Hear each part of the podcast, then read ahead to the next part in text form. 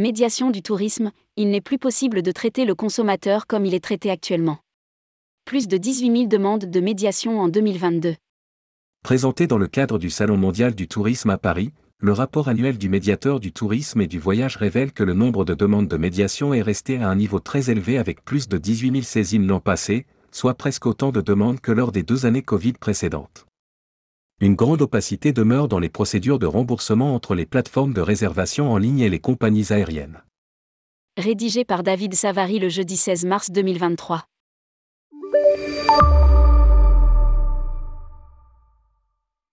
Il est temps que vous trouviez un successeur car le travail s'est de plus en plus développé.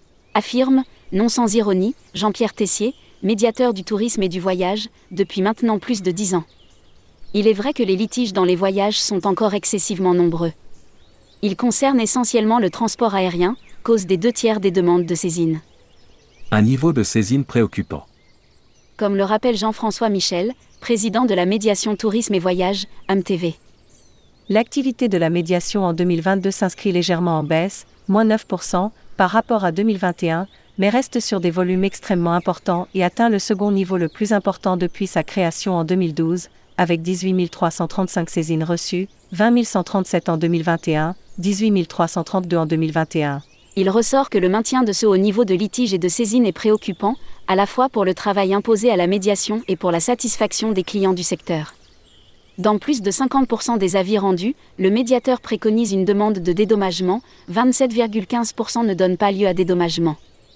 Les annulations de vol constituent l'essentiel des problèmes qui nous sont présentés constate Jean-Pierre Tessier qui insiste sur la nécessité d'adopter de meilleures pratiques, notamment dans le domaine des vols secs. Sont notamment pointées du doigt les plateformes de réservation en ligne. Les passagers ne sont pas suffisamment informés, ce qui génère de nombreux litiges. Dans le cadre des procédures de remboursement des annulations de vol, bien souvent l'agence en ligne renvoie la responsabilité sur la compagnie aérienne qui elle se défausse sur l'agence. Au final, un jeu de ping-pong opaque qui se fait aux dépens du client. Il n'est plus possible de traiter le consommateur comme il est traité actuellement. Affirme d'ailleurs Jean-Pierre Tessier qui peste sur les délais encore trop longs pour rembourser le consommateur. Des annulations de vol qui datent de 2020 toujours pas traitées. Rendez-vous compte, nous traitons encore des annulations de vol de 2020 avec des clients qui n'ont toujours pas été remboursés. Déclare le médiateur. Si les entreprises concernées ont beaucoup souffert pendant la pandémie, ces retards de paiement sont dans la plupart des cas injustifiés avec le retour à la normale de l'activité l'an dernier nous préconisons un dédommagement complémentaire au remboursement du billet, sous la forme par exemple d'un avoir qui viendrait compenser le retard subi. Explique Jean-Pierre Tessier qui rappelle que la réglementation européenne stipule un remboursement dans les 7 jours. Selon lui, il faut à tout prix que la procédure de remboursement soit annoncée au passager lorsqu'il effectue sa réservation. Et de dire que si les professionnels concernés ne s'imposent pas eux-mêmes de meilleures pratiques, ils subiront à terme une réglementation pour protéger les consommateurs. Point positif tout de même, le médiateur se félicite d'avoir vu l'an dernier 98% de ses propositions de solutions acceptées. Il s'agit d'un des taux les plus satisfaisants du secteur de la consommation et de la médiation. Un chiffre qui prouve aussi que la médiation est un système efficace et crédible pour faciliter les relations entre les consommateurs et les professionnels.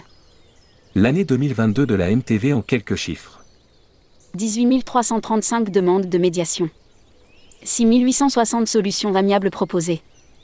97,74% des avis acceptés par toutes les parties. 65% des dossiers concernaient un billet d'avion. 32% des dossiers concernaient toujours le Covid. Publié par David Savary. Journaliste tourmag.com